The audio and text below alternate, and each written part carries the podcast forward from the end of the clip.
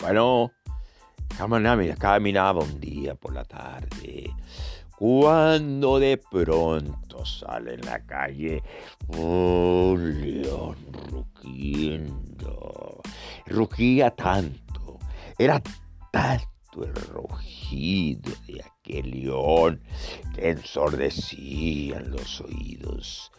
Y me le quedé mirando y miraba aquella fiera mirada que me atacaba, que me atacaba y yo lo miraba y de pronto que sale un perro bravo y empieza a luchar con el león y entre gruñidos y crujidos se agarraron aquellos enormes animales peleando por la vida de cada uno y yo asombrado, muy asombrado por lo que estaba pasando, y me fui corriendo, sí, corriendo, iba corriendo.